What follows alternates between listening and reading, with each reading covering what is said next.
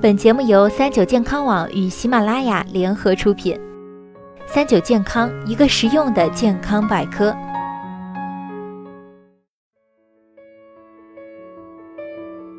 嗨，大家好，欢迎收听今天的健康养生小讲堂，我是主播探探。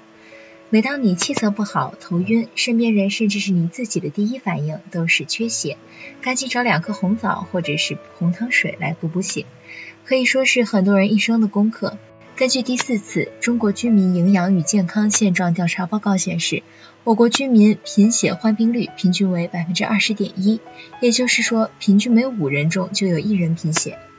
早期贫血一般没有明显症状，不易察觉，但贫血发展到中后期，身体会出现一些症状，譬如脸色苍白、食欲不振、容易疲劳、头晕耳鸣、手脚冰凉等。导致贫血的原因也有很多，缺铁性贫血是最常见的一种。所以，作为最广泛的贫血类型，今天啊就来重点讲讲这类贫血要怎么补。因为日常生活中，像婴幼儿、青少年、妊娠期或者哺乳期的女性，处于经期的女性都容易缺铁，所以要额外注意铁的摄入。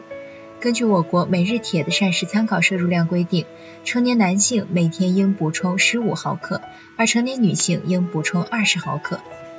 铁一般分成。血红素铁和非血红素铁，前者的有效吸收率啊接近百分之四十，广泛存在于动物身上，而后者有效吸收率为百分之五至百分之十，更多是在植物性食物中。因此，动物血、肝脏以及各种红肉是膳食铁的主要来源。像每一百克猪血含铁八点七毫克，每一百克鸭血含铁三十点五毫克。动物血的优点在于铁含量高，而且还含有其他的优质微量元素。不过要注意的是，进食过多也容易造成铁中毒以及排出黑便，建议一周补充两次就足够了。而像动物肝脏，猪肝就是其中的补铁小王子，每一百克中含铁二十三点二毫克。而动物肝由于胆固醇和嘌呤含量高，所以高血脂、痛风人群不宜过多食用。而红肉指的是牛肉、羊肉、猪肉。红肉虽然铁含量上没有上面说的两种食物那么高，但优点在于容易购买。说了这么多肉类，蔬菜水果中其实也有不少能补充铁，像是樱桃、草莓、猕猴桃、玉米、菠菜等等。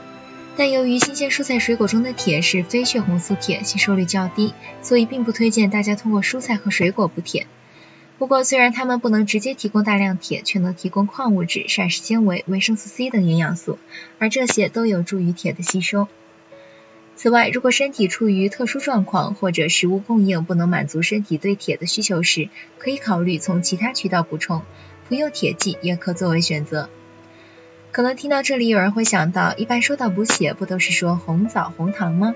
其实啊，干枣中铁的含量每一百克中只有两毫克，鲜枣中呢是每一百克只有一点二毫克，所以与富铁的动物性食物相比，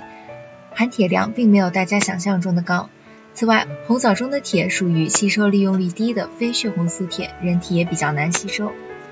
而红糖，因为它是没有经过精炼的糖，其中高达百分之九十六点六的成分是糖类，铁等矿物质的含量非常少，所以补铁效果微乎其微。每个月的特殊时期来杯热热的红糖水，用热度来舒缓疼痛可以，但补铁还是不能靠它。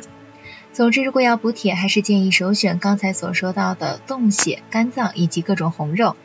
今天关于补铁的知识到这里就给大家介绍完了，我是主播探探，我们下期再见吧。